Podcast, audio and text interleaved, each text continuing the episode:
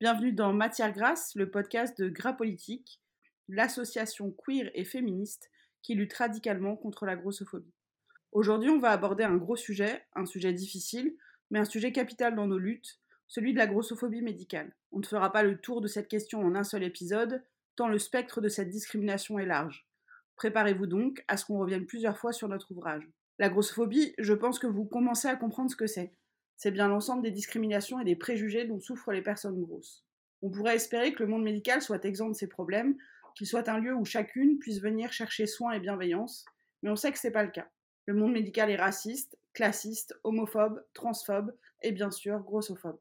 Dans ce podcast, on parle des soignantes et des soignants, de celles qui sont super et de ceux qui sont dangereux. On parle du matériel médical, on parle des prises en charge ratées et des diagnostics ratés au nom du gras. Ensemble, on parle de grossophobie médicale avec Anouche. Salut Anouche. Salut. Avec Eva. Hello. Et avec Vanessa. Salut. Bon, c'est un gros dossier aujourd'hui, la grossophobie médicale. Et en préparant le podcast, je vous ai demandé s'il y avait une anecdote de grossophobie médicale qui vous revenait en tête. Est-ce qu'il y a quelqu'un qui aimerait euh, partager cette anecdote? Alors, je, j'ai envie de commencer par dire que le plus triste, je crois, euh, je sais pas si c'était de finalement de pas arriver à en isoler qu'un seul, en fait. Il y a tellement eu de, il y a tellement eu de, d'anecdotes de, grossophobie médicale très violentes euh, dans ma vie de patiente. Je suis incapable d'en isoler qu'un seul, quoi. C'est terrible de faire ce constat. C'est, c'est, c'est un peu, c'est très triste comprends. Eva, euh, Vanessa, une anecdote quand même ou vraiment le marasme le plus total? Moi, j'en ai eu plein, mais c'est vrai que quand, tu as posé la question, il y en a une. euh, Enfin, en fait, il y en a deux particulièrement qui m'ont, qui m'ont, qui me sont revenus en esprit, qui en fait euh, sont toutes liées à la même intervention. euh, il y a quelques années, je me suis fait opérer de la vésicule biliaire et j'ai dû faire des examens et on, m'a fait faire une, une, fi- une, une fibroscopie, donc enfin, sous anesthésie générale. On te fout une caméra dans le gosier, euh, voilà. Et en fait, donc ça se fait sous anesthésie générale très rapide, mais néanmoins une anesthésie générale, donc avec salle de réveil et tutti quanti. Donc je retourne dans ma chambre, toujours la tête dans le coltard, bah, comme après une anesthésie générale, quoi. Et je- on m'a pas donné les résultats, on m'a pas dit comment ça s'était passé, rien du tout. La- L'anesthésiste vient me voir dans ma chambre et me dit, non, c'était pas l'anesthésiste, c'est la, le gastro-entérologue qui a performé la fibro, et il me dit, et sinon vous avez déjà pensé à vous faire un- une chirurgie de l'obésité? Mais en fait, j'étais tellement encore dans le pâté euh, que j'ai même pas su quoi lui répondre, quoi. Enfin, je, je venais pas du tout pour ça, j'étais encore complètement sédatée. Et le mec me demande si je veux faire une chirurgie bariatrique. Mais gros, je viens pas pour ça, en fait. Je viens parce que ça fait des années que je souffre et que je voudrais une réponse. Et voilà. Et, euh, et en fait, de cette anesthésie générale, je m'étais endormie en entendant euh, l'anesthésiste qui disait à l'infirmière anesthésiste euh, Je t'ai mis là euh, tout, tout ce dont tu as besoin euh, pour quand ça ira mal, parce que c'est une personne obèse. Et je me suis endormie là-dessus. Quelle horreur Quelle C'était. euh, ouais. Et en plus, et en plus j'avais très peur, évidemment, de l'anesthésie. euh, et euh, ouais, ouais. Non, c'était sympa. Quelle angoisse Waouh Vanessa, une petite anecdote pour nous remonter le Oh. moral? Ouais, une petite anecdote. euh, euh, j'ai intégré un programme il y a quelques années pour, euh, pour apprendre donc à me nourrir correctement et à faire du sport. Donc c'était un truc dans une clinique, une sorte d'hôpital de jour. Tu y allais toute la journée. Le matin, tu faisais du sport. Et l'après-midi, bien sûr, tu avais des petits entretiens avec une nutritionniste, des cours de cuisine, des déchiffrages d'étiquettes, de paquets de gâteaux. C'était formidable. Et, euh, Déjà, les rien que ça. Déjà rien que ça. Et tous les mercredis, on voyait la nutritionniste et on lui montrait bien sûr le fameux petit cahier dans lequel on avait euh, Ah. noté absolument tout ce qu'on avait mangé pendant la semaine. Euh, D'accord angoisse. Je crois qu'on a tous connu ce fameux cahier où on notait tout ce qu'on mangeait. Et puis, donc moi j'étais très fière parce que bien sûr j'avais menti sur toute la ligne. Et donc, donc j'étais sûre d'a- d'a- d'avoir une bonne note euh, par la nutritionniste. Et elle regarde et puis elle, elle pointe euh, du doigt euh, une case. Donc je me rappelle, c'était la case du, du mercredi soir. Et elle me regarde en penchant la tête un peu, tu sais, euh, d'un air complice. Et en même temps en me disant, Oh, c'est pas bien là, madame, vous avez fait un petit écart. Alors je me penche, je regarde sur le, le cahier de quoi elle parle, parce que vraiment, j'avais rien noté de tout ce que j'avais mangé. J'avais tout inventé. Et, et là, je vois que j'avais mangé ce soir-là un steak haché, des pommes de terre et du, des haricots verts. Et là, elle me regarde, elle me dit, Madame, voyons, le steak haché, là, il aurait mieux valu en manger qu'un demi. et je la regarde, je suis...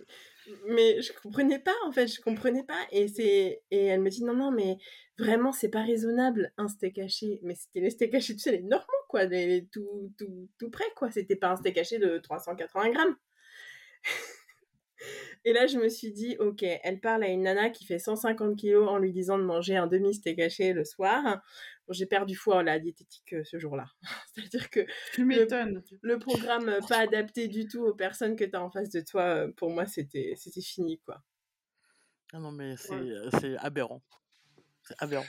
Si vous voulez une anecdote de grossophobie médicale, ma dernière, c'est que j'ai perdu la voix pendant deux mois et demi et que tous les médecins que je suis allée voir, que ce soit ORL ou euh, pneumologue, m'ont dit que c'était parce que j'étais trop grosse, que j'ai perdu la voix à cause Ah, bien sûr.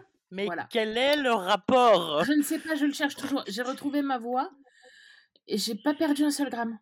Donc du coup, je comprends pas. Je... voilà. Ça rend ouf.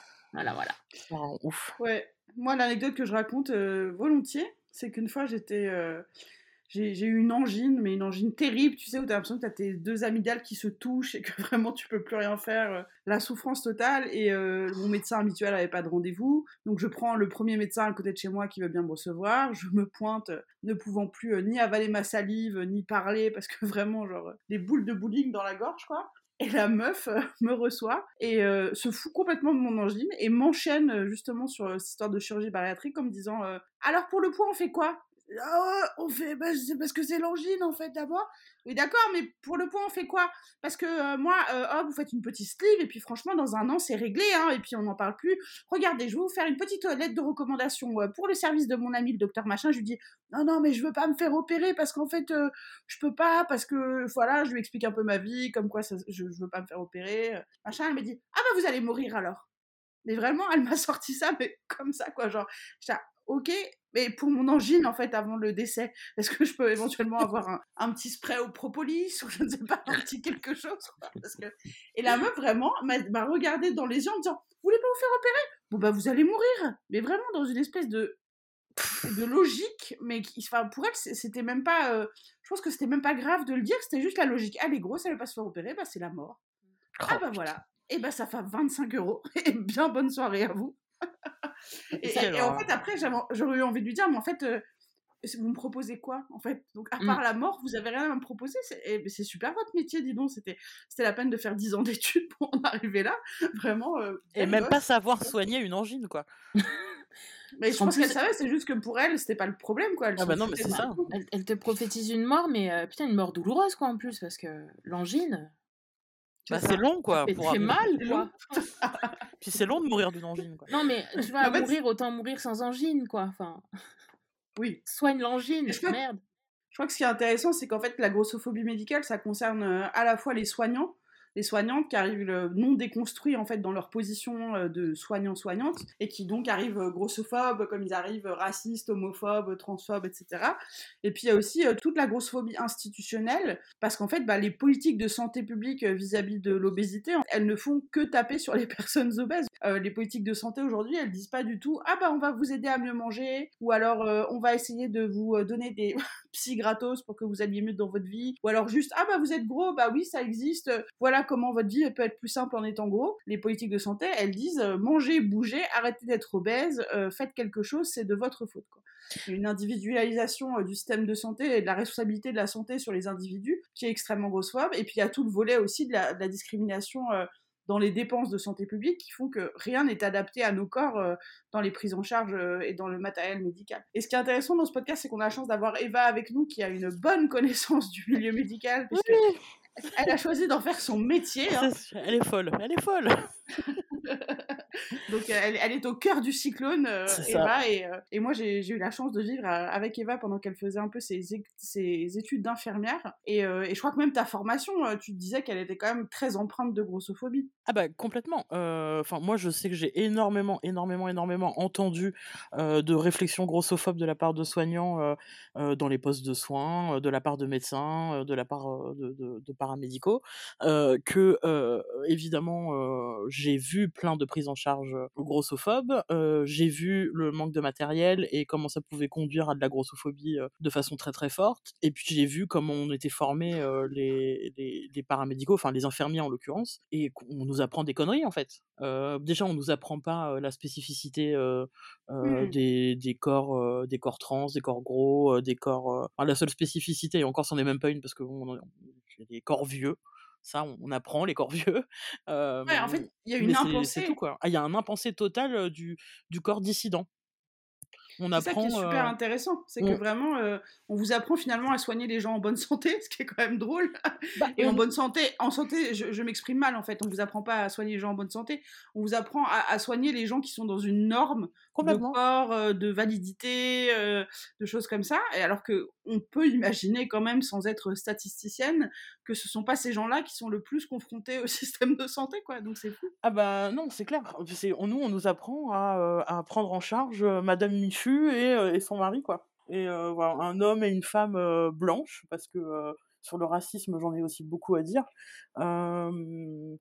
valide, même dans la santé, avec une bonne santé mentale, et, et oui, et pas trop gros, pas trop malade, pas, pas homo, pas trans, etc., etc. Quoi. Moi, j'avais été frappée par un truc que tu m'avais raconté à l'époque où on vous apprenait, je sais plus les chiffres exacts, que pour que, que si un patient gros tombait, il fallait genre 18 pour le relever, un truc comme ça? Ouais, moi non plus, je me souviens plus du chiffre exact parce que c'était dans le cours d'ergonomie et qui représente à peu près 0% de la réalité de, des manipulations infirmières. Mais on nous avait donné un nombre de, de, de soignants à être pour, par tranche de kilos en gros. Et, et moi, j'avais calculé dans ma tête que pour me bouger moi, il aurait fallu genre 10 soignants, enfin un truc aberrant quoi. Et, ça on est d'accord qu'en France, il n'y a aucun service où il y a 10 soignants en même temps dans un service à peu près Bah, sauf, si tu comptes le chef de service, les externes, les internes, euh, euh, les AMP, les AS, les étudiants infirmiers et tout. Peut-être qu'on arrive à 10, t'as vu, mais, euh, mais non, en fait, non. Mais en fait, et ça, ça arrive pour certains, dans certains services avec des patients en, grande obésité, où on prend plusieurs soignants qui, qui, traînent dans les couloirs pour pour, euh, par exemple, pour les soins de nursing, ce qu'on appelle les soins de nursing, donc euh, bref, les soins où il y a besoin de mobiliser la personne. Mais du coup, ça veut dire que ces gens-là, euh, on les laisse pour la fin de la journée ou la fin du, du, tour, quoi. Et que du coup, c'est des patients qui sont, enfin, c'est avec tout ce que ça peut comporter de, de complications, de laisser ça pour la fin du service, quoi. Et j'imagine qu'aussi tu as été confronté au manque de matériel parce que par exemple les, les lèvres malades, les choses comme ça, c'est souvent des choses qui sont pas adaptées euh, aux personnes qui pèsent plus lourd que la normale. Non mais alors attends, je vais te dire un truc. Non, alors déjà non, c'est pas adapté euh, euh, pour les personnes qui ont un poids supérieur à, un certain nombre de kilos, mais c'est pas adapté aux chambres des hôpitaux. C'est-à-dire que moi, je me suis retrouvée dans des services où on pouvait pas utiliser le lève, le lève malade parce que le lève malade ne rentrait pas dans la chambre. Ouais, ça peut prêter à rire, mais en fait, ça donne lieu à des véritables situations de maltraitance. Ah, mais euh, sur des gens qui n'ont pas accès à des soins euh, basiques comme euh, aller aux chiottes ou faire la toilette ou des choses comme ça parce qu'il n'y a pas de personnel, parce qu'il n'y a pas de, il y a, pas de, y a, ah, il y a pas de matériel.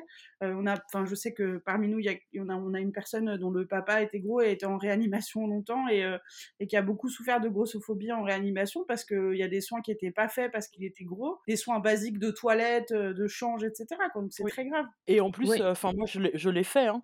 même pour des personnes très grosses, vas-y, tu prends, on prend quatre, quatre Pékin, il y a toujours deux externes qui traînent et on, on l'a fait la toilette, faut arrêter de déconner quoi.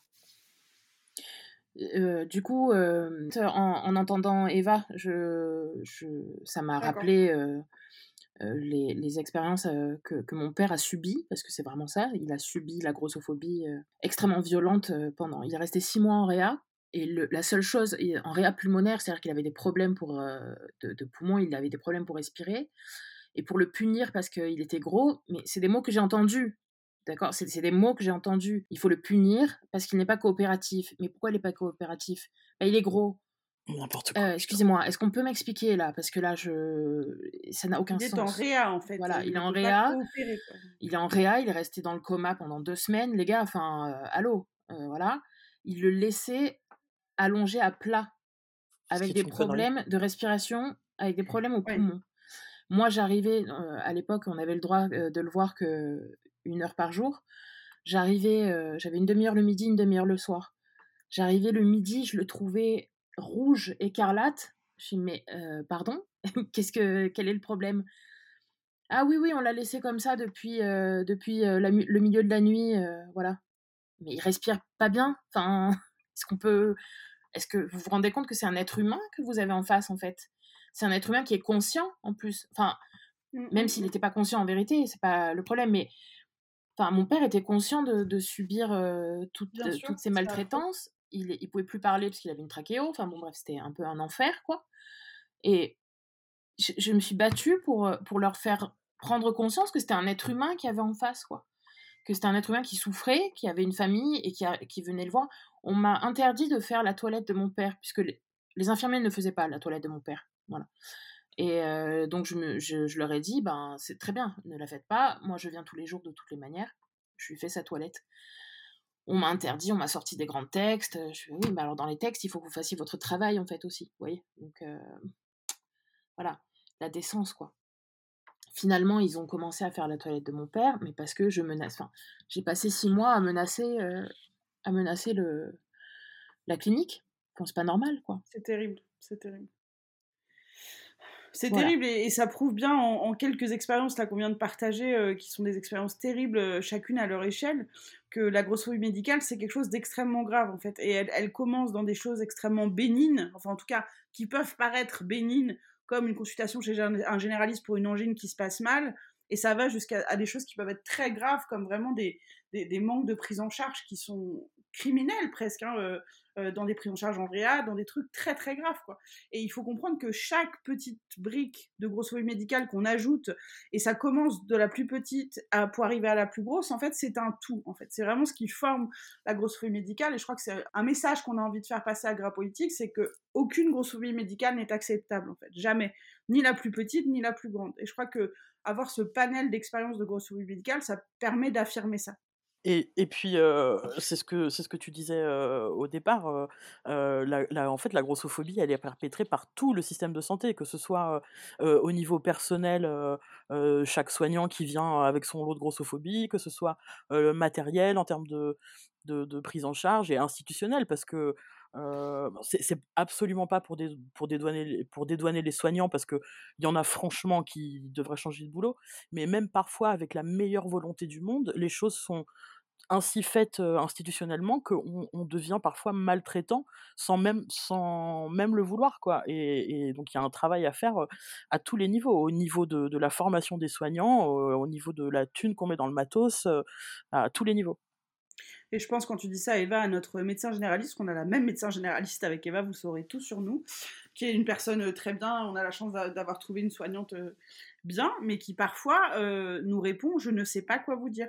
Quand on lui demande, par exemple, une adresse d'endocrinologue qui ne soit pas grossophobe, elle n'a pas d'adresse à nous donner parce qu'elle est consciente du problème et elle me dit je suis désolée, toutes les personnes à qui je pense, tous les endocrinos à qui je pense sont tous grossophobes, donc je ne sais pas à qui vous adresser quoi. Donc ça, te met dans des situations où tu, ne peux pas aller te soigner, ou alors tu vas te soigner, ce qui est souvent ce qu'on fait, et je pense qu'on pourra en témoigner toutes ici. On y va en se disant, ok, j'y vais, mais je sais que je vais en ressortir en chialant, ou je sais que je vais en ressortir en, mangeant toute la grossophobie du monde dans ma gueule, mais on n'a pas le choix en fait. Quand on est en situation de mal, de détresse, etc., eh ben, il faut qu'on négocie avec notre dignité et avec notre amour propre pour aller se prendre une baigne d'un soignant pour avoir une réponse à notre douleur. Quoi. Et là où, là où c'est très grave, c'est que, euh, en fait, il y a le choix, et l'autre choix, c'est de ne pas aller chez le médecin. Et en fait, il y a plein, plein, plein de personnes grosses, moi la première, où pendant dix ans, je ne suis pas allée chez le médecin. Et il y en a des tas, des comme ça, qui ont peur d'aller chez le médecin, qui ont des trucs gravissimes et qui n'osent pas aller consulter, parce qu'ils savent qu'ils seront euh, face à ce genre de violence. Et encore, quand on habite en région parisienne, euh, c'est plus simple euh, éventuellement de peut-être pouvoir chercher un médecin qui soit pas grossophobe. Mais euh, moi, par exemple, j'habite en Vendée, on a un désert médical assez important. On n'a pas le choix en fait. On a deux endocrinologues sur toute la Vendée. Et c'est compliqué. Donc déjà, pour avoir un rendez-vous, il faut y aller. Et en fait, on n'a pas le choix. On n'a pas. Si on a un, enfin, la mienne, enfin la mienne était plutôt plutôt bien, même si elle aussi, bien sûr, était grossophobe. Mais malheureusement, parfois t'as pas le choix en fait. Tu sais, tu sais que tu vas y aller, tu sais qu'elle est grossophobe ou il d'ailleurs, hein, enfin la personne, et, et tu sais que il faut y aller. Et, je comprends moi les gens qui n'y vont pas. Bien sûr, je comprends les gens qui n'y vont pas parce que y aller avec la boule au ventre et, et savoir que tu vas t'en manger plein la tête, ben pour à quoi bon en fait? Mmh. Tu sais que tu vas t'en manger plein la tête et en plus, je sais pas si ça vous le fait aussi, mais tu vas avec le doute en te disant mais en fait, est-ce que je vais vraiment être soignée ou, ou est-ce que de toutes les manières, on va me sortir n'importe quoi en, mettant tout sur mon poids? Enfin, pardon, le, mes, dernières, mes derniers rendez-vous pour ma voix, je vous promets que les derniers rendez-vous, j'y allais en me disant bon, allez, combien de, je prends des paris sur en combien de minutes on va mettre ça sur le poids, tu vois Enfin, voilà. Mmh. Ça devient comparaison n'est pas raison, mais moi je, suis une grosse qui souffre aussi d'anxiété et j'ai souvent l'impression que c'est un peu le même mécanisme, c'est-à-dire que quand je dis euh, bah, je suis anxieuse, on va mettre tous mes symptômes mmh. physiques sur le compte de l'anxiété, et ben quand on me voit grosse, on va mettre tous mes symptômes sur le compte de la grosseur sans rien interroger. Et là par exemple, on vient de me prescrire un truc pour les erreurs d'estomac qui m'a révolutionné la vie parce que j'avais hyper mal. Et tout le monde disait mais non c'est de l'anxiété c'est normal ça te fait une boule dans la gorge t'inquiète pas. Non non en fait j'avais un reflux œsophagien j'avais besoin d'un médicament quoi. Et j'ai traîné ça pendant un an sans que ça soit traité parce que les médecins que j'ai vus me disaient mais non mais c'est de l'angoisse. Et j'ai l'impression que c'est un peu la même chose c'est t'as mal au genou c'est ton poids t'as pas tes règles c'est ton poids euh, t'as ça c'est ton poids vraiment tout est prétexte je crois qu'à nous toi c'est l'anesthésie qui marche pas c'est à cause de ton poids aussi ouais j'ai un rendez-vous euh, chez un dentiste. Euh, il doit m'arracher une dent. Et puis, il, me fait un, il me fait une anesthésie, une première piqûre. Ça prend pas. Une deuxième, ça prend pas. Trois, quatre, huit piqûres d'anesthésie. Huit. Ça prend pas. Et il décide quand même de m'arracher la dent. À vif. Voilà. Un bonheur. Voilà. Je pleure. Mais vraiment, enfin, c'est un enfer ce truc. Vraiment, le film d'horreur, euh, le dentiste, film d'horreur qui existe vraiment. Bref, euh, c'est le dentiste dans la vraie vie. Euh, j'en rigole là en vous en parlant, mais je peux vous promettre que c'était pas le cas sur le, coup. J'ai vraiment beaucoup pleuré. Je, hurlais quoi, et le mec m'enlève m'enlève la dent, puis me regarde et puis me dit ouais, enfin si l'anesthésie a pas marché, c'est parce que t'es trop grosse quoi. Quel est le rapport, mais je savais pas qu'il y avait du gras dans la gencive en fait. Enfin, je suis pas au courant c'est d'une stupidité sans nom, quoi. Et puis, tu vois, il y a, y a, enfin, je, je, sentais en plus qu'il y a, y, a, y a un truc dont on parle mmh, assez rarement, je trouve, euh, les personnes grosses, alors qu'il faudrait qu'on en parle. C'est la, c'est la violence que on, que, qu'on génère chez les soignants, en fait. Les soignants sont violents avec nous, vraiment. Il y a un truc de... Euh, on, a, comme on, enfin, on a vraiment envie de nous punir, quoi, d'être gros. C'est notre faute, donc... Euh, on n'a qu'à souffrir et puis voilà. Et vraiment dans les yeux de ce dentiste, il y avait vraiment le, la satisfaction d'avoir fait mal à une grosse quoi, tu vois. De... je t'ai arraché une dent à vie. Mais je te crois, euh, voilà. Je te crois vraiment complètement parce qu'encore pourtant voilà, Daria Marx, la grande gueule, euh, salut, tac, tac, tac, c'est moi. Et ben encore aujourd'hui, quand je vais chez un médecin ou chez une docteur ou je ne sais quoi, qui est gentil avec moi et qui me met pas tout sur le dos de la grosseur, qui fait attention à moi et qui prend des précautions, et bien je pleure de bonheur. Tout à fait. C'est-à-dire que vraiment, euh, j'ai l'impression d'avoir 4 ans et demi, mais j'ai vraiment ces réactions qui sont complètement euh, que je contrôle pas je pleure de joie en fait et j'ai envie de les embrasser comme du bon pain et de les remercier, de leur faire des petits hôtels chez moi avec des bougies et des dieux parce que vraiment j'ai tellement pris l'habitude qu'on me fasse du mal que maintenant quand on est gentil avec moi, j'ai une espèce de réaction mais presque animale de c'est pas possible quoi, vraiment un truc très euh, dans le beat quoi, tu vois, et qui me fait pleurer quoi. À, quel point on a été abîmé par ces gens pour que la, la preuve de la gentillesse ou juste l'attention médicale, sans que ça soit trop, sans que ça soit euh, juste l'attention médicale et juste le fait qu'on nous écoute et qu'on nous discrimine pas, ça te donne envie de pleurer de joie. Mais à quel point on a été abîmé, quoi. Et, le médecin, il le médecin, il a même pas à nous soigner, quoi. Enfin, à, nous guérir d'un truc, euh, juste nous traiter comme un être humain et, euh, et, pas mettre et pas ne, et ne pas voir, pardon, que le que le gras chez nous ça, nous fait pleurer. Enfin, le dernier généraliste que je suis allée voir, j'ai saoulé tous les membres de Gras Politique pendant une semaine en disant vous vous rendez pas compte, il était super euh, super euh, décent, il avait un tensiomètre à ma taille, j'ai même pas eu besoin de le demander quoi. Je les ai saoulés pendant une semaine. Bref. Mais parce que ça se trouve, il y a peut-être des gens en, nous écoutant et en t'entendant à Nouche, quand tu dis les, les, les soignants veulent se venger sur nous, sont méchants avec nous, etc., vont dire Ah non, mais elles sont parano. Non, non, on n'est pas parano du tout. Moi, je, il se trouve que bah, voilà, j'ai le, le, le, revers de la médaille et que je suis dans, en poste, dans le poste de soins et dans les bureaux médicaux et j'ai entendu des trucs affreux, quoi euh, où évidemment on va pas le dire devant les patients, mais on va le dire, on va le dire à ses collègues, ou un kiné qui te dit ah ben non, j'étais en service d'orthopédie, ah ben non, je je vais pas aller faire la rééducation de cette patiente, de toute façon elle est grosse, je vais me péter le dos et puis elle avait qu'à pas être grosse, enfin voilà et ça, ça ça conduit à des trucs, c'est délirant quoi. Et, cette même patiente qui, a, mmh, qui a développé des, complications, notamment en termes de, d'intégrité cutanée, parce, que, parce que les lits étaient trop petits pour elle. Quoi. Et en fait, elle a fini par avoir presque des escarres, des blessures sur la peau parce que, parce que le matériel n'était pas adapté. Quoi. Enfin bref. Et moi, il y a quelques années, j'ai fait un. Donc, moi, j'ai cédé à la pression de la chirurgie bariatrique. Et euh, donc, euh, on avait une réunion d'information, euh, donc on te présente le truc et tout, et on enchaînait tout de suite après avec une échographie du foie. donc, il regarde si ton foie il est pas trop gros, tout ça, si tu peux être opéré tranquillou. Et je me rappelle qu'il y avait un, alors il y avait un étudiant, je sais pas où est-ce qu'il en était dans son dans son cursus, tu vois, s'il était externe, interne, je m'y connais pas trop. et c'était lui qui faisait l'écho. Enfin, et, et le gars vient, il nous appelle un par un, et je me rappelle, je me revois le suivre dans les couloirs de l'hôpital. Il traçait de fou. Mmh. il, voyait bien que les personnes derrière lui ne pouvaient pas suivre. Mais non, c'est pas grave, il traçait. Alors moi, je me vois, euh, tu vois, accélérer le pas en, étant tout essoufflé. J'arrive dans une salle, il me fait me mettre sur le côté. Et là, euh, il passe euh, l'appareil pour l'écho et il appuie, mais super fort. Vraiment super fort. Et, il commence, et moi, je, j'étais déjà pas très bien d'être là, je me sentais pas, j'avais peur et je parlais plus, je disais plus rien. Et il appuie, il appuie comme un dingue sur le côté en me disant, ah, comme d'habitude, hein, de toute manière, je vois rien. Hein, avec tout ce gras, on voit rien. Euh, et hyper violent, le gars, tu vois, hyper violent et, jeune, jeune. Il y en enfin, franchement, c'était pas, c'était pas encore euh, un médecin euh, certifié, quoi, tu vois. Et, et je me rappelle être sortie de là avec super mal et le lendemain, j'avais un bleu, quoi. J'avais un bleu parce qu'il avait appuyé et de toute manière, il n'a pas vu grand-chose de toute façon. Donc, euh, est-ce que ça valait le coup de me faire mal? Est-ce que ça valait le coup de m'humilier en me disant qu'avec tout mon gras, de toute manière, il voyait rien et qu'il ne pouvait pas faire son travail correctement?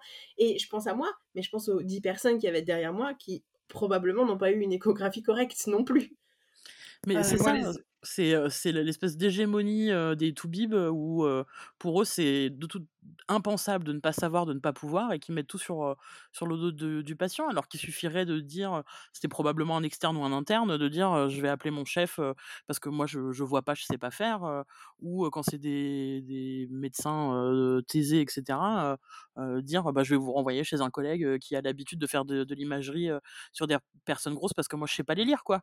Enfin, c'est exactement ce qui c'est exactement ce qui m'est arrivé. Moi, euh, j'avais des soucis gynéco et euh, j'étais chez une gynéco qu'on m'avait recommandé, mais qui était extrêmement grossophobe et qui essaye de me faire une écho euh, en passant par l'intérieur euh, et qui me fait un mal de chien. Vraiment, j'avais l'impression qu'elle m'avait enfoncé un, sabre dans la schneck et qu'elle me triturait les ovaires avec. Enfin, vraiment une horreur.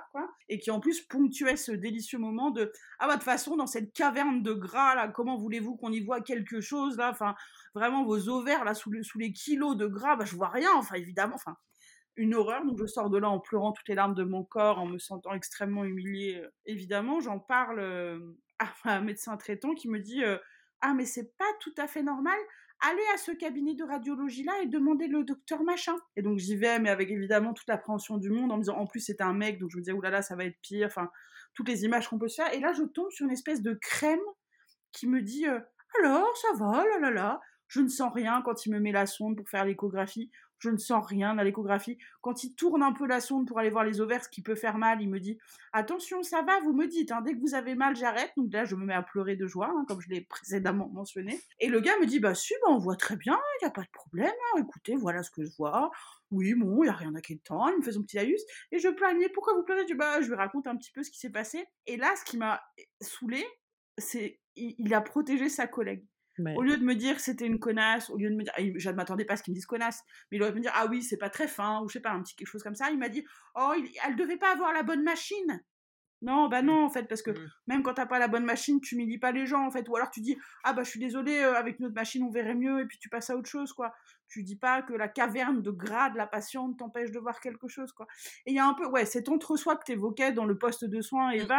J'ai l'impression quand même qu'il est hyper fort. J'ai l'impression qu'avec les nouvelles générations, ça s'améliore un peu parce que tu as vraiment des, soignantes et des soignants qui essayent de, faire un peu la révolution, mais ça reste très très léger. Et je pense que ce que Vanessa disait est aussi très important, c'est quand même dans des sphères un peu euh, soit militantes, soit parisiennes, euh, soit dans des lieux qui sont pas des déserts médicaux, quoi.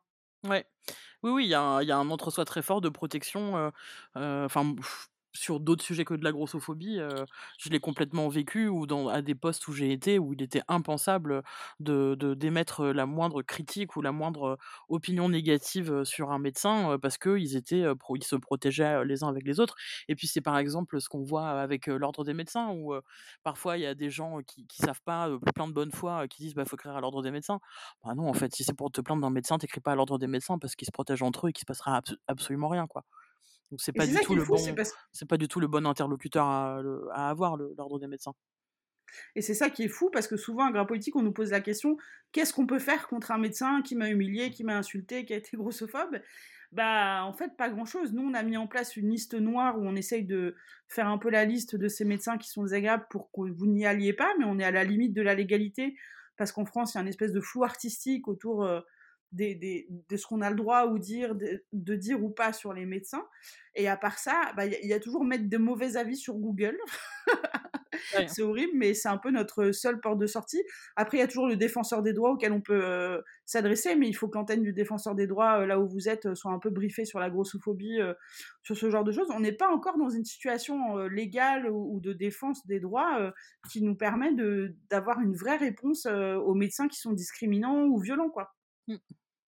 Mais parce qu'en plus, on, enfin, je, pas fait, je suis pas, suis pas tout bib, hein, donc je suis pas allé à l'école de médecine, mais on n'est pas du tout les infirmiers, peut-être un peu plus, ce qu'on appelle en anglais les bedside manners, quoi, comment se comporter avec un avec un patient, mais la formation, elle est elle est catastrophique, quoi, que ce soit en termes de de, oui, c'est ça, de de comment se comporter et, même en termes cliniques sur les personnes avec qui, qui font pas partie de la norme quoi et c'est catastrophique et ça se protège et, rien n'est jamais remis en question et, et c'est ouais c'est catastrophique et ça commence très tôt parce que dans, dans, le parcours de d'un médecin d'un apprenti médecin mmh. je suis allée faire une intervention auprès des internes de, de médecine générale ils sont déjà pleins de grossophobie très très très très très très ancrée et ils ont vraiment pas envie de changer de changer un peu leur regard quoi. Enfin c'est il faut les convaincre que les personnes grosses sont des êtres humains déjà alors qu'ils sont pas encore complètement médecins quoi. Voilà. C'est mmh, mais parce qu'un soignant, et en plus je dis ça en tant qu'infirmière parce que c'est aussi un peu vrai pour les paramédicaux, euh, on a l'impression qu'on a la science infuse et mmh. qu'on a euh, la meilleure science euh, au monde en fait et que en fait c'est nous qui avons le savoir. Ben, en fait non, les patients c'est eux qui ont le savoir d'eux-mêmes et on n'a pas le savoir de et, et c'est je pense que les médecins ils se prennent ils pensent vraiment qu'ils sont sortis de la cuisse de Jupiter quoi. Eh ben c'est gay tout ça. Allez. Euh, c'est très gay. Non, non, mais c'est très important, je pense, parce qu'il y a beaucoup de gens qui ignorent, enfin, qui commencent de plus en plus à, entendre les mots comme grossophobie médicale un peu euh, dans les médias, dans ce qu'on dit, etc. Mais je pense que personne peut se rendre compte de ce que c'est réellement euh, sans écouter un maximum de témoignages et, sans, et sans comprendre vraiment ce que c'est, quoi. Donc c'est très important, même si c'est douloureux souvent pour nous de le raconter, parce que c'est même pas dans les meilleures expériences de nos vies, quoi. Et puis il y a quelque chose qu'on abordera, je pense, dans un prochain podcast, mais qui sera très important aussi. Donc euh, quand on vous disait en intro qu'on allait faire plusieurs podcasts sur le sujet, c'était vrai. Il y a tout ce qui concerne bah, la parentalité, l'accès à la parentalité, la grossesse, l'accouchement, la PMA. ça, c'est vraiment des choses qu'il va falloir qu'on aborde parce que là aussi, on est face à des violences qui sont à la fois des violences genrées ou des violences homophobes, des violences transphobes, mais avec la grossophobie en plus pour les personnes grosses, même les personnes grosses hétéros, hein, qui ont beaucoup beaucoup de mal à accéder à la PMA ou même juste à, un suivi de grossesse normal et pas odieux, culpabilisant et violent. Donc ça, ça va être des choses dont on va parler. Et puis il y a aussi les, problèmes de transition pour les personnes qui sont trans et grosses. qu'on prive d'interventions qui sont nécessaires à leur mieux, vivre, à leur bien-être, ou même à l'accès à leur monothérapie. Tout ça, ce sont des sujets dont on va reparler, mais qui sont très importants. Et quand tu parlais de la parentalité, ça me fait penser à une chose, c'est que juste avant la parentalité, la contraception des personnes grosses, c'est aussi un énorme sujet, quoi. Où, mais les grosses, les, gros, ils baissent pas, excuse-moi, pardon. Ah, et puis quand ils baissent, de toute façon, on peut pas tomber enceinte et, bah enceinte, et enceinte, puisque ah bah c'est le bordel là-dedans. Bah et tout ça, ça crée des, des, des choses, des choses terribles en termes d'IVG, de grossesse non désirée, de d'avortement qui se passe dans des conditions euh, ubuesques. Ouais. Mais je crois que c'est important de rappeler que la, statistique, je crois, dit qu'il y a quand même cinq fois plus d'avortements chez les personnes qui sont en obésité, en tout cas selon la statistique, mais c'est souvent aussi parce que ces personnes-là, on leur prescrit pas de contraception. Alors d'abord parce que soi-disant ça leur provoquerait, de la tension artérielle, alors que souvent c'est des personnes jeunes qui n'ont pas encore de tension, etc. Ou alors qu'on leur propose pas d'autres euh, moyens de contraception plus adaptés, qu'on a très longtemps rechigné à poser euh, des euh, dispositifs intra-utérins, des stérilés à des femmes qui n'avaient pas eu encore d'enfants, ou alors à des femmes qui étaient grosses. Parce que moi, il y a quand même un gynéco qui m'a dit, alors la pose de stérilet, madame, pour vous, ça sera 150 euros parce que les cas comme vous, eh, je prends plus cher. Je le fais avec l'accent parce que ça me détend, mais j'étais pas détendue pour le coup, c'est important ce que tu dis par rapport à la contraception parce que euh, moi, c'est vrai que hum, quand j'ai eu 15 ans, j'avais toujours pas mes règles. Donc, euh, je les ai eues assez tard. Et euh, bon, normal, tu vois, tu te dis, bon, bah, y a des... tu peux les avoir à tout, à tout âge. Hein. Et puis, j'ai commencé à les avoir, et puis après, plus du tout. Et j'avais été voir un gynéco qui m'avait dit, donc déjà, première consulte gynéco, un peu traumatisante pour tout le monde, hein, je pense. Et, et, la nana me dit, ben oui, mais de toute façon, vous êtes grosse. Donc, c'est normal, votre cycle, il est complètement déréglé. Donc, bah oui, bah vous inquiétez pas, vous n'aurez pas vos règles et puis tant mieux. Enfin, presque tant mieux, quoi. et moi, du coup, je suis partie dans cette idée-là et jusqu'à mes 21 ans, j'ai pas utilisé de contraception. Jamais. Parce que dans ma tête, je, je risquais rien, en fait. Vu que, de toute façon, j'étais grosse, j'avais pas de règles. Donc, bon, bah, mais tu sais, Vanessa, que je pense que tu es la 150e personne grosse à me dire ça. Que, ah bah moi, je n'utilise pas de contraception parce qu'on m'a dit que j'aurais jamais d'enfant. Mais quoi? Mais C'est horrible, c'est horrible. C'est horrible. Et je, crois qu'on l'a tout entendu dans un cabinet de gynéco quand tu es hétéro, que tu demandes la pilule et qu'on te dit mais pourquoi faire? Bah, pourquoi faire? Mmh, Alors, Attends, comment vous expliquer? Voilà, mais non, mais vous êtes grosse, vous n'avez pas de vie sexuelle, madame, c'est impossible. Alors, oh boy, petite surprise, je vais t'apprendre un petit truc. voilà. Et on te dit, non, c'est pas possible, je, ne vous donnerai pas de contraception, c'est impossible. Ça ne va pas vous faire du bien. Non, mais n'importe quoi. Avoir un enfant non plus, hein. mais bon, bref. Sur ce truc des règles, ça me fait penser à moi, ce que tu racontais, Vanessa, parce que moi, j'ai eu mes règles à 13 ans, mais très rapidement, je les ai plus. Et en fait, j'ai un truc qui se, comme, comme plein de gros et de grosses, et plein de et plein d'autres personnes, j'ai le syndrome des ovaires polykystiques et en fait donc c'est à cause de ça que, que j'avais que j'avais plus mes règles. Et bon j'étais vaguement replète quoi à l'époque. J'étais grassouillette quoi, pas franchement grosse. Et, et on, et on m'a balayé ça d'un revers de la main en me disant bah vous avez qu'à perdre du poids et puis ça ira mieux.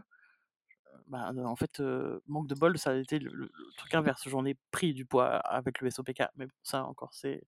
mais le, le, régime ne fait pas fondre les kystes ovariens, a priori. Hein. Ça ne marche pas tout à bah, fait. Ça marche, ça marche pas comme ça. Hein. en plus, c'est tout un imbroglio hormonal et avec et puis c'est l'œuf ou la poule avec le poids. Enfin, c'est bon, c'est n'importe quoi. Puis c'est très mal connu et très mal pris en charge le SOPK de toute façon, surtout chez une personne comme moi qui suit qui n'est bon bah, je suis Gwyn mais c'est pas qui n'a pas vocation à tomber enceinte quoi c'est c'est ouais c'est n'importe quoi ah bah mais même ma médecin généraliste me le disait elle-même bah, de toute façon tu tu veux pas porter d'enfant donc bah on s'en occupe pas Enfin, j'ai quand même pas mes règles depuis 10 ans. moi, ça me défrise pas, hein, mais peut-être qu'il y a un truc à faire. Mais bon, bref, les médecins, quoi. Et du, coup, pour revenir aussi sur les retards de, de, diagnostic, des trucs comme ça, par exemple, ben, c'est pas, pas un secret, j'ai absolument tous les symptômes dans SOPK, absolument tout. Et, tu es belle, tu es belle, tu es intelligente. exactement, exactement. Mais, et comme vous, pareil, j'ai eu, j'ai eu mes règles très jeune et à 14 ans, j'avais plus mes règles. J'ai pas eu mes règles pendant 9 mois. Je vous raconte pas, bref, mmh dans les maisons, de... mon Dieu, elle est enceinte. Non, c'est pas possible. Bref. Le... Bref, enfin voilà, et les médecins refusent de me diagnostiquer. On me dit, ah, on verra, il y a d'autres trucs à faire avant. Et quoi? Enfin, ah, posez un diagnostic, s'il vous plaît? Bah, perdre du poids d'abord, non? C'est, Alors oui, évidemment. De toutes les manières, on m'a toujours dit que si j'avais pas mes règles, c'était parce que j'étais trop grosse. Si j'avais des règles irrégulières, c'était à cause de mon poids. Alors que c'est peut-être l'inverse, espèce de... Oh, ça ah, m'énerve. Voilà.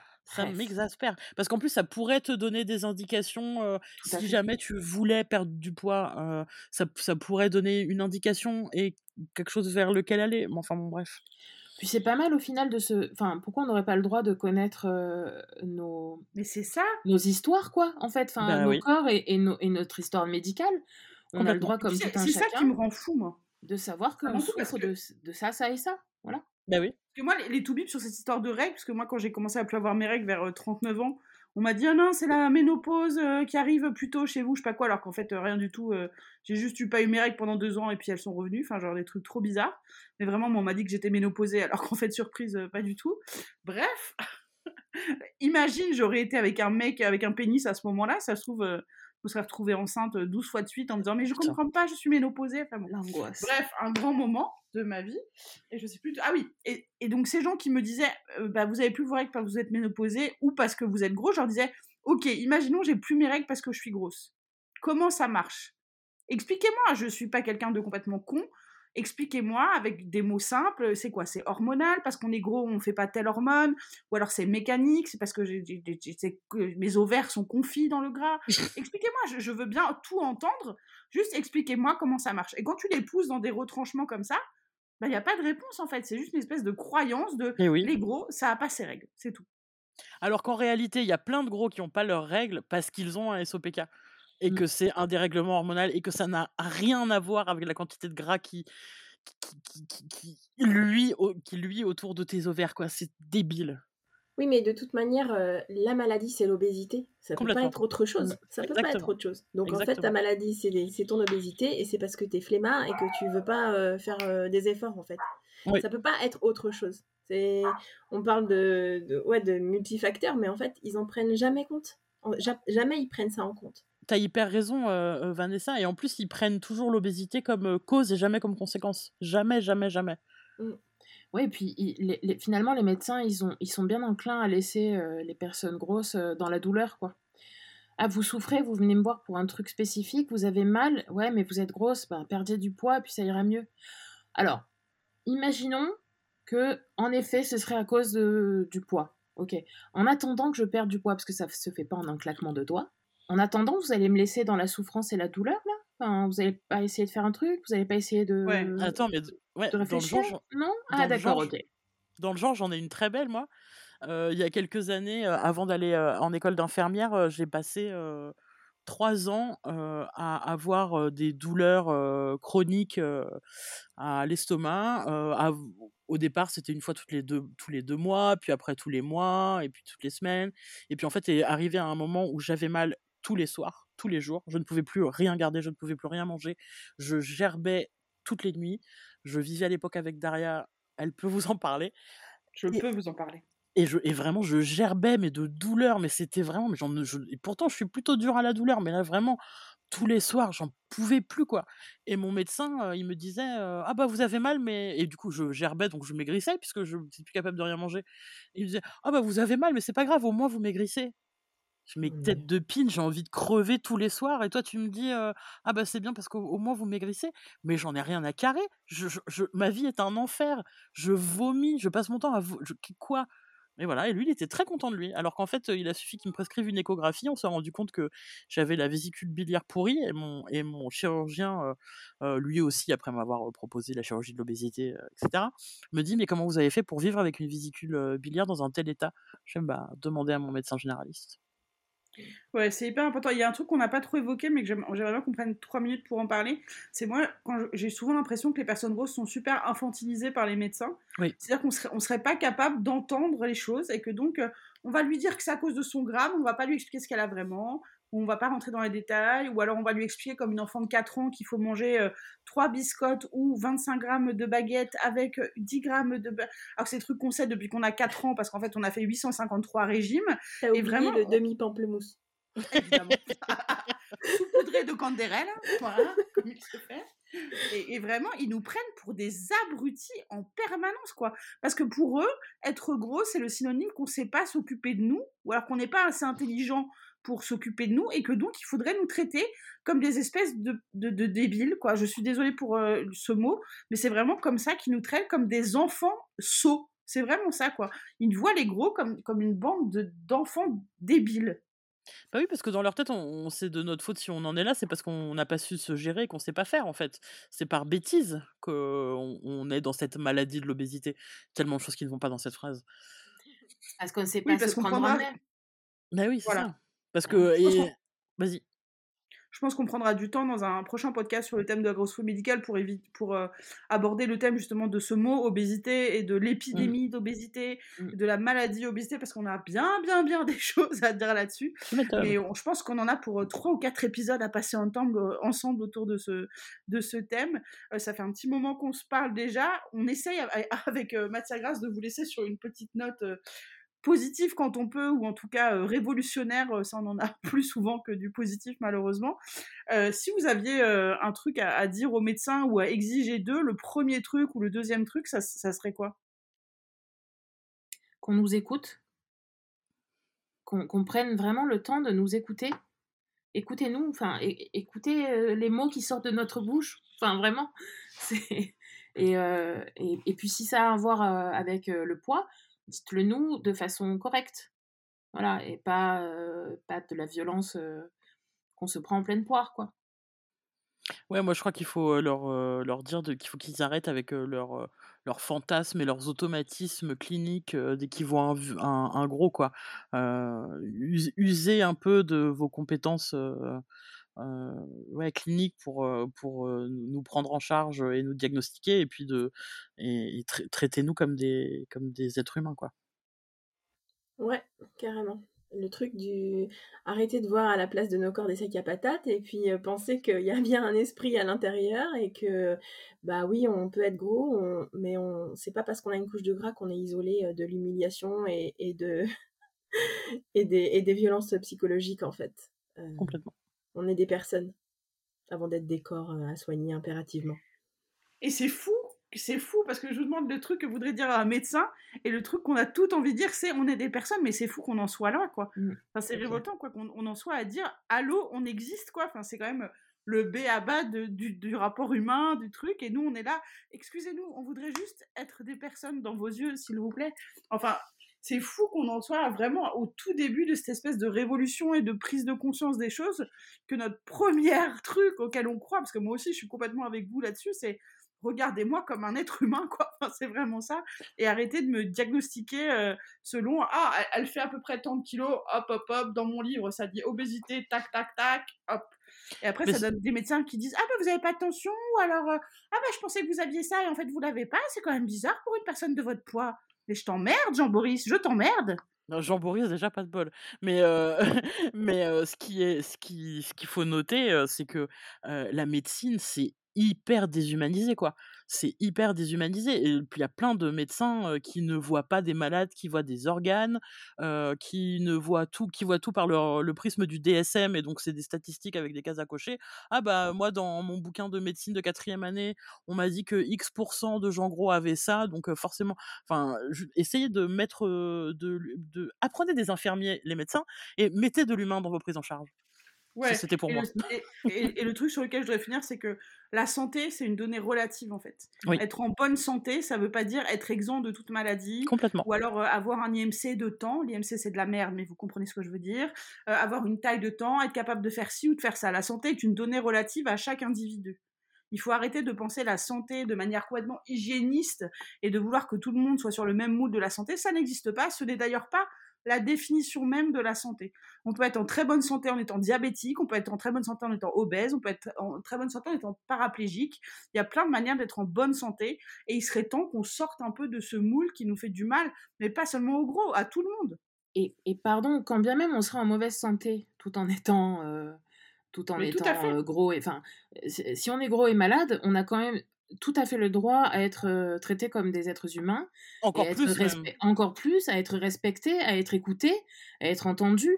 Et, euh, et, on, peut être, euh, et on peut être gros et malade et, et, et pas à cause du poids, quoi. Enfin, voilà. Et Et je voudrais en profiter pour Voilà. tacler d'ailleurs le mouvement body positif qui, je pense, a fait beaucoup de mal d'ailleurs là-dessus. Ouais. Parce que ce mouvement nous a vendu ce truc de on est gros mais on fait du sport, je suis Mm. fat mais je suis fit, je suis grosse mais je suis en bonne santé, regardez, je poste sur Instagram quand je fais du yoga, je sais pas quoi, machin. Mais en fait, on peut être gros et en mauvaise santé, c'est complètement legit, c'est complètement ok. Vous êtes les bienvenus dans le genre humain si vous êtes gros et en mauvaise santé. Vous avez droit euh, à la même dignité et aux mêmes soins que les gros euh, en bonne, en mauvaise ou en moyenne santé et que les minces, hein, c'est pareil, parce que les minces, c'est pareil, ils sont en bonne, en mauvaise ou en moyenne santé, hein, c'est comme nous. On a les mêmes droits et on ne doit pas euh, avoir à négocier notre dignité. Quoi. Il, y en, a marre de ça. Quoi. Et, euh, et pour rebondir sur ce que vous dites, et je suis mais à 1000% d'accord avec vous, et je vais peut-être dire un gros mot, mais il y a même des gros qui sont malades, et parfois c'est même à- en raison Oui. du poids. Oui, Et alors, oui. on fait quoi, en fait? On fait quoi à partir de là? Au bûcher, au bûcher Non, mais c'est ça, on les, on les utilise comme très gros qu'elles portent. euh, on les, on les, on les prend pas en charge. euh, que- qu'est-ce qu'on, qu'est-ce qu'on fait?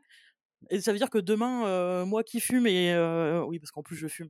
euh, si j'ai un cancer du poumon, ah bah, ce sera de ma faute et on me laisse dans un coin? Qu'est-ce que ça veut dire en fait? Donc même les gens qui sont, enfin, Ça il n'y a pas de aucun sens. responsabilité Eh, individuelle merci, aux complètement. maladies qu'on Oui, a. com- Ça n'existe Complètement, pas. Est- complètement. On a, une, on a un système de santé qui se veut euh, socialiste et collectif, bah, c'est pareil pour la santé en fait. Elle est collective euh, et, et la responsabilité pèse, euh, pèse, pèse sur, sur tout le monde, sur chacun, mais aussi surtout sur ceux qui nous gouvernent et sur les politiques de santé publique, complètement, sur la manière dont on mange, et sur l'environnement et sur plein de choses euh, dont on ne maîtrise pas tout et on ne peut pas dire c'est de la faute de l'individu XB12 qui doit porter sa croix et qui donc s'il est gros et s'il mange de la viande et s'il fume euh, devra n'aura pas accès à la réanimation. Ça c'est les délires des anti-vax de Ouais. dire ah j'irai pas en réa parce que je suis pas vacciné. Ça n'existe pas. Vous irez en réa comme tout le monde car contrairement en gros on vous traitera avec respect même si vous êtes des connards. Donc voilà. Ouais, c'est ça. Un, un mec qui vient aux urgences parce qu'il s'est volontairement coupé la main, bon déjà peut-être qu'on va appeler le psychiatre et puis on va le prendre en charge en fait. Et parce que- mais lui, ce sera, enfin, ça, ça n'existe pas. C'est débile, c'est débile, ça m'énerve. Voilà, ça c'était la petite note de positivité avec laquelle on aime vous laisser.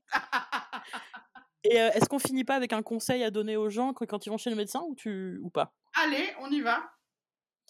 Euh, Moi, j'ai plusieurs conseils. Bah, déjà, vous pouvez vous barrer euh, si euh, ça vous plaît pas.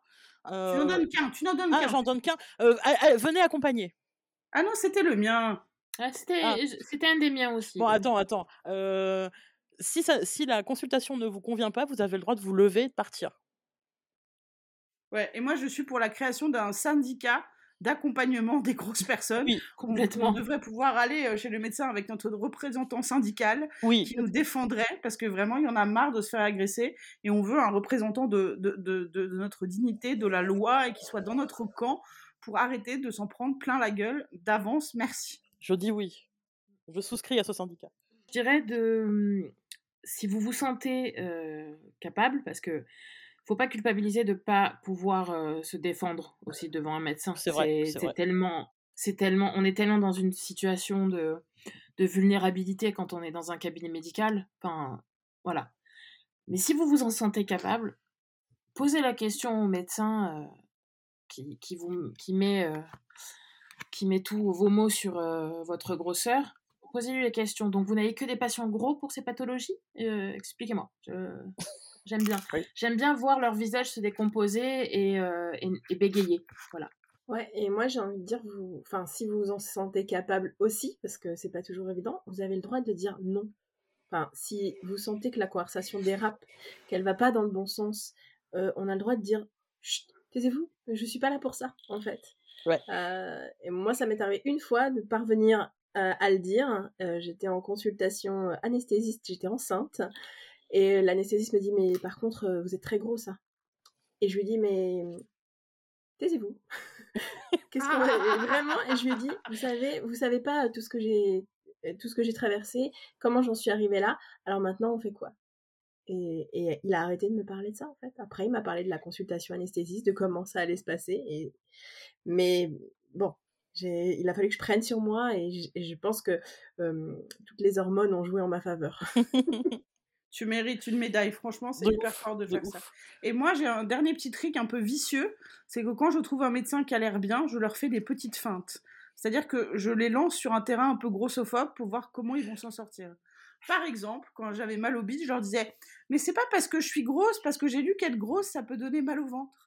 Et là, je vois comment réagissent. Et là, mon dernier médecin a très bien réagi en disant Mais non, mais n'importe quoi, ça n'a rien à voir. Il y a des minces qui ont mal au ventre, qu'est-ce que vous dites? Déjà, c'est bien, 10 points pour Gryffondor. Et puis se dire aussi que les médecins, c'est des humains comme nous, ils font caca, ils ont l'air cons à poil, pareil que les autres. C'est juste qu'ils ont, un, ils ont le, pouvoir de, de l'ordonnancier, quoi, c'est tout. Mais c'est des gens comme nous, quoi. C'est des gens comme nous et, parfois ils peuvent juste ne pas se rendre compte, en fait. Oui. Et ils peuvent entendre. Je pense que certains d'entre eux peuvent entendre. Oui. Et c'est pour ça que c'est important. le médecin. Bah, mais c'est ouais, enfin toute l'institution médicale est pourrie et, Dieu bénisse pour nous, il y en a encore quelques-uns. et dans la jeune génération, ça tend à changer parce que parce qu'il y a des gros qui deviennent médecins ou infirmiers, parce qu'il y a des queers chez les médecins, etc. Non, mais ça, c'était une de mes craintes hein, quand j'ai commencé mes études d'infirmière, où je me disais que j'étais pas légitime parce que j'étais grosse, quoi. Mais en fait, il y a plein de gros qui sont soignants, plein de gens malades qui sont soignants. Enfin voilà, il n'y a pas de, a pas de problème. D'ailleurs, je, lance un appel très officiel aux personnes grosses, jeunes, qui ne savent pas encore ce qu'ils veulent faire dans leur vie. Devenez médecin, devenez personnel soignant. On a besoin de, de personnel soignant gros, s'il vous plaît. Bon, bah, je crois qu'on a dit beaucoup de choses. On aura aussi beaucoup de choses à dire dans les prochains épisodes. Hein. Je... Restez, euh, abonnés à Matière Grasse pour euh, de prochains épisodes aussi énervés sur la grossophobie médicale, avec aussi peut-être euh, plus de solutions ou plus de, de, petits tips à vous donner dans les prochains. Je ne sais pas, on verra. merci Anouche, merci Eva, merci Vanessa d'avoir participé à cet épisode de Matière Grasse. On vous retrouve très bientôt pour un prochain épisode. À bientôt!